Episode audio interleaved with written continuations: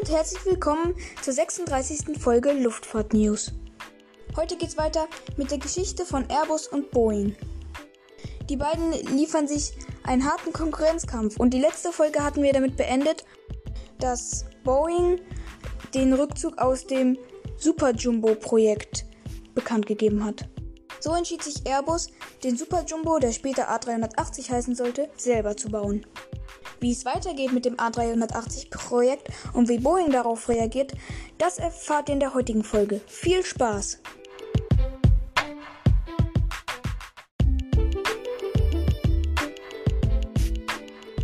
Airbus bastelt also weiter an seinem A380-Projekt. Doch währenddessen hackt Boeing einen Plan aus, um den Aufsteiger Airbus auszubremsen. Denn einen Nachteil hat Airbus gegenüber Boeing. Denn Airbus ist ein Konsortium und ist sozusagen ein Verband aus mehreren Flugzeugherstellern. Wenn Airbus zum Beispiel die Produktionszahlen hochdrehen möchte, muss das zuerst mit allen Flugzeugherstellern des Airbus-Konsortiums geregelt werden. Boeing hingegen ist ein eigenes Unternehmen und kann somit schneller Entscheidungen treffen. Und um Airbus auszubremsen, nutzt Boeing genau diesen Vorteil. Sie produzieren mehr und mehr Flugzeuge viel schneller und billiger um so die Airlines mit niedrigeren Preisen und schnelleren Lieferslots anzulocken. Doch Boeings Plan geht schief. Durch den hohen Zeitdruck passieren viele Fehler und ein riesiges Chaos entsteht in Boeings Werken. Währenddessen hat Airbus einen riesigen Triumph zu feiern. Sie konnten nach harten Verhandlungen einen Vertrag von über 400 Flugzeugen für US Airways verbuchen. Ein Milliardenvertrag, der imstande ist, alle an Boeing verlorenen Anteile wieder aufzuholen.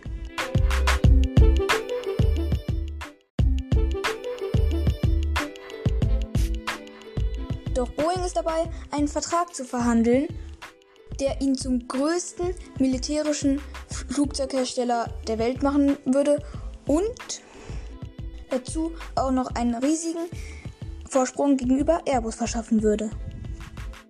Boeing ist nämlich kurz davor, McDonnell Douglas zu übernehmen. Nachdem Boeing McDonnell Douglas aus dem Zivilflugzeugmarkt verdrängt hatte, spezialisierten sie sich auf die Militärflugzeuge. Mit diesem Vertrag würde sich Boeing den größten militärischen Konkurrenten einverleiben. Nachdem dann die Übernahme von McDonnell Douglas über die Bühne ist, wird sich um das Produktionsproblem gekümmert. Doch es ist schon zu spät. Obwohl Boeing für ganze drei Wochen die gesamte Produktionslinie lahmlegte, um die Ordnung wiederherzustellen, ist der Schaden nicht mehr zu beheben. Die Airlines verklagen Boeing wegen Vertragsbruch und der Aktienkurs von Boeing fällt drastisch. Nachdem es Boeing wieder einigermaßen besser geht, kümmern sie sich darum, die Marktanteile wieder zurückzugewinnen, die sie an Airbus verloren haben um Singapore Airlines zum Kauf einiger neuer 747 zu bewegen, setzt Boeing sein Ass Joe Sutter ein. Er entwarf die Boeing 747 und ist eine Luftfahrtlegende. Er soll Singapore Airlines zum Kauf neuer 747 bringen und sie gleichzeitig davon abbringen, den neuen A380 zu bestellen. Doch auch Joe Sutter kann nicht helfen. Singapore Airlines entscheidet sich für den A380 und nicht für die 747, da auch die 747 inzwischen ein schon etwas älteres Flugzeug ist und auch nicht mehr ganz aktuell. Das ist genau das gleiche wie mit der 737 und generell bei Boeing so eine Sache. Boeing geht lieber nochmal auf Nummer sicher und baut lieber neue Versionen eines eigentlich schon alten Flugzeuges, während Airbus mehr investiert und damit neue, innovative Flugzeuge auf den Markt bringt. Denn während Airbus den A330, den A340 und den A380 auf den Markt bringt, baut Boeing lieber neue Versionen eines eigentlich schon alten Flugzeuges. Wenn Boeing nicht bald handelt und mal ein paar Milliarden in ein neues Flugzeug investiert, wird Airbus Boeing abhängen.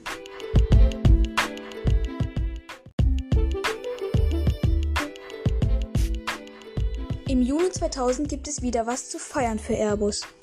Nach 35 Jahren Airbus-Konsortium und sehr harter Arbeit ist es Airbus im letzten Jahr gelungen, Boeing als größten zivilen Flugzeughersteller abzulösen. Zudem will Airbus nicht nur ein Konsortium sein, sondern sich zu einem Unternehmen zusammenschließen. Damit will man ein großes Problem von Airbus aus der Welt schaffen. Dieses Problem hatte sich Boeing schon zunutze gemacht. Und wer gut zugehört hat, der kann sich jetzt ungefähr denken, welches Problem das ist. Und zwar konnte Airbus als Airbus Konsortium keine schnellen Entscheidungen treffen. Das hatte ich ja schon erwähnt. Aber wenn Airbus ein Unternehmen wird, wie Boeing, würde das nicht mehr so sein. Und es gibt sogar noch einen dritten Anlass zur Freude. Die europäischen Länder haben sich dazu geeinigt, Airbus mit riesig großen, zinsgünstigen Krediten zu unterstützen, um den A380 umsetzen zu können.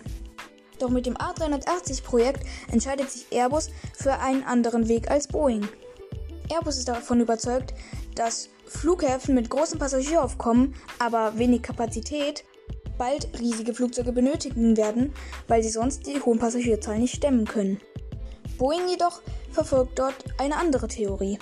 Sie meinen, dass die großen Hubs von den internationalen Fluggesellschaften nicht mehr lange richtige Hubs bleiben werden. Denn Hub ist dazu gemacht, dass Passagiere von dem Zielflughafen zum Hub transportiert werden und von dort dann weiter zum Zielflughafen. Boeing meint, dass Passagiere lieber den direkten Weg fliegen wollen, um somit nicht so, lang, nicht so lange Wartezeiten zu haben.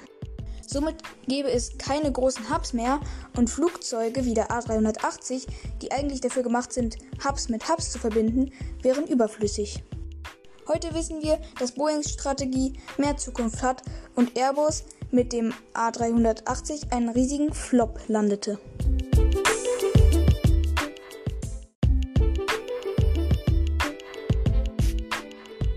Aber so weit sind wir noch nicht.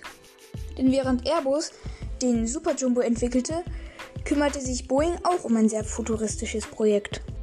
Den Sonic Cruiser, ein Concorde-ähnliches Flugzeug, das jedoch nicht Überschall fliegt, sondern knapp unter der Überschallgeschwindigkeit. Doch im Gegensatz zum A380 wurde der Sonic Cruiser nie verwirklicht. Stattdessen wollten die Fluggesellschaften die 7E7. Das war der damalige Name der 787, jedoch war die 7E7 zum Zeitpunkt des Sonic Cruiser noch nicht mal mehr ein Entwurf, sondern nur ein paar Berechnungen, wie es denn aussehen würde, wenn man die Techniken vom Sonic Cruiser auf ein normales Passagierflugzeug übertragen würde. Aber die Airlines wollten keinen Sonic Cruiser, da dieser viel zu viel Sprit verbrannte und zudem auch noch die Flugpläne durch seine schnellere Geschwindigkeit durcheinander bringen würde. Und schon wieder hält Boeing an seiner Strategie fest, lieber nochmal auf Nummer sicher zu gehen und ein älteres Modell sozusagen in die heutige Zeit zu holen. Doch aufgrund sehr großer Kritik gegenüber dieser Vorstellung entscheidet sich Boeing, der Hersteller, der seit 13 Jahren kein neues Flugzeug mehr entwickelt hat, doch dazu ein komplett neues Modell zu entwickeln.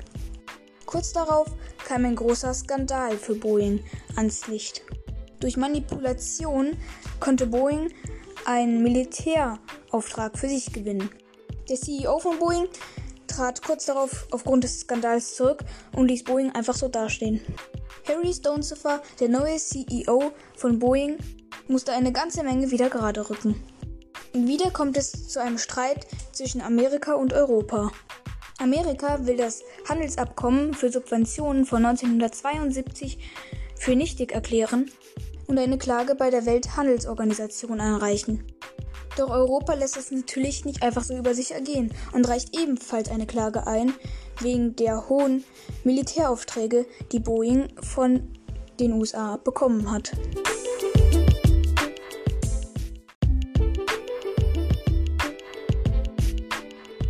Ja, und damit soll es das dann auch schon gewesen sein für heute mit der heutigen Folge über die Geschichte von Airbus und Boeing.